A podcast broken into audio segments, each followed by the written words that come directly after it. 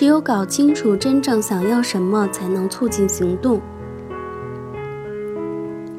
假设你已经知道自己想要改变，甚至也知道是出于什么理由，你是不是就一定会采取行动呢？我的生活需要更有条理一些，否则我总感觉有压力。我想做家庭作业，爸爸，因为我知道成绩好太重要了。可我真不知道自己为什么总是做不到呢？我真想及时回复那些电子邮件，我讨厌让别人苦苦等待。其实不然。要想让自己真正行动起来，你可能必须多花点时间和精力，以便找到内心深处那可能会让你大吃一惊的真实动机。我的作家朋友冯妮的经历就是一个很好的例子。他本以为自己知道为什么要按时交稿，是职业人士的自豪感，拥有更多的自由时间，避免给自己造成压力。但事实上，他这么做的真正原因却是报复。这是一个隐藏在他内心深处的动机，他的确花了一些时间才最终发现了这个动机。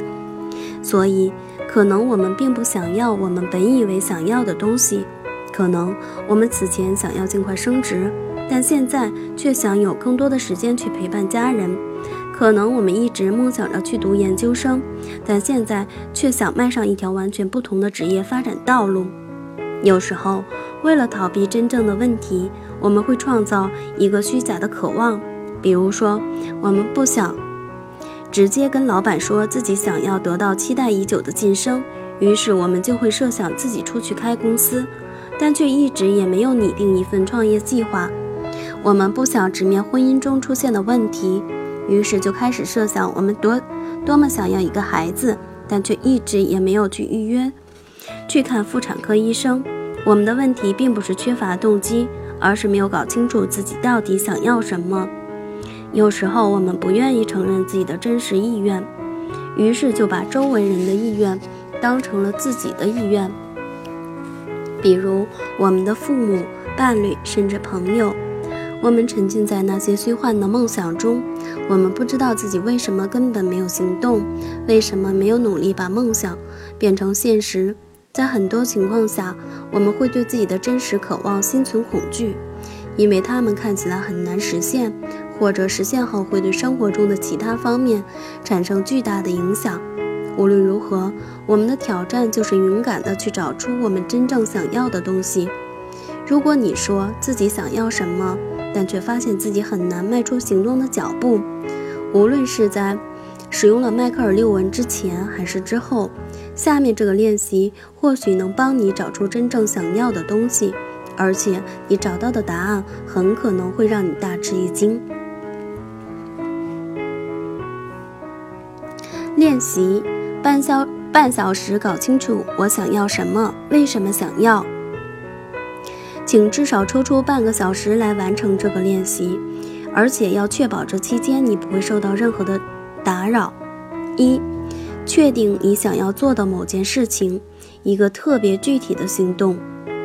如果你的目标是减肥，你可能会选择在接下来的一周里严格遵循我的饮食计划。如果你的目标是不要再迟到了，你可能会选择在接下来的三次约会中准时到达约会的地点。二，找一张白纸和一支笔，写下这样一个问题：我为什么想要做这件事情？比如，我为什么想要在接下来的一周里严格的遵循我的饮食计划？你当然也可以在电脑上做这个练习，不过手写的方式更容易触及隐藏在我们内心深处的情感。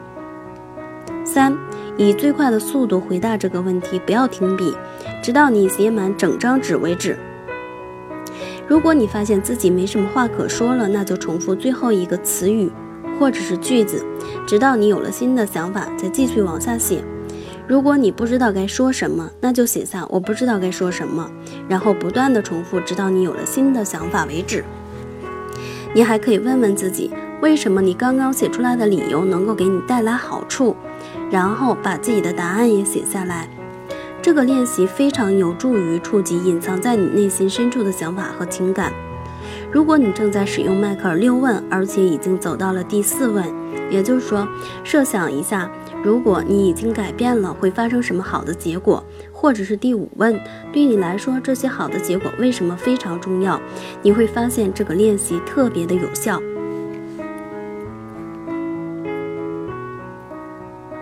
记住，说服自己的往往是我们最慷慨无私的愿望。从前我一直相信，我们最深层次的、最真实的动机往往是自私的，无论是对我们所爱的人、陌生人，还是某个群体而言，为别人做谋事的欲望往往是值得怀疑的，因为我们更愿意纯粹为自己做事。跟迈克尔·六问打了几十年的交道之后，我发现。我们内心最深处的动机并不总是自私的，有时候我们真正想要的东西会来源于我们最伟大、最崇高的理想，因为我们希望自己的家人、朋友、邻居，甚至是普通大众，能够过上最美好、最幸福的生活。还有些时候，我们无法了解自己做某事的真实理由，除非我们能够打开心扉，让内心最深处的渴望自由地翱翔。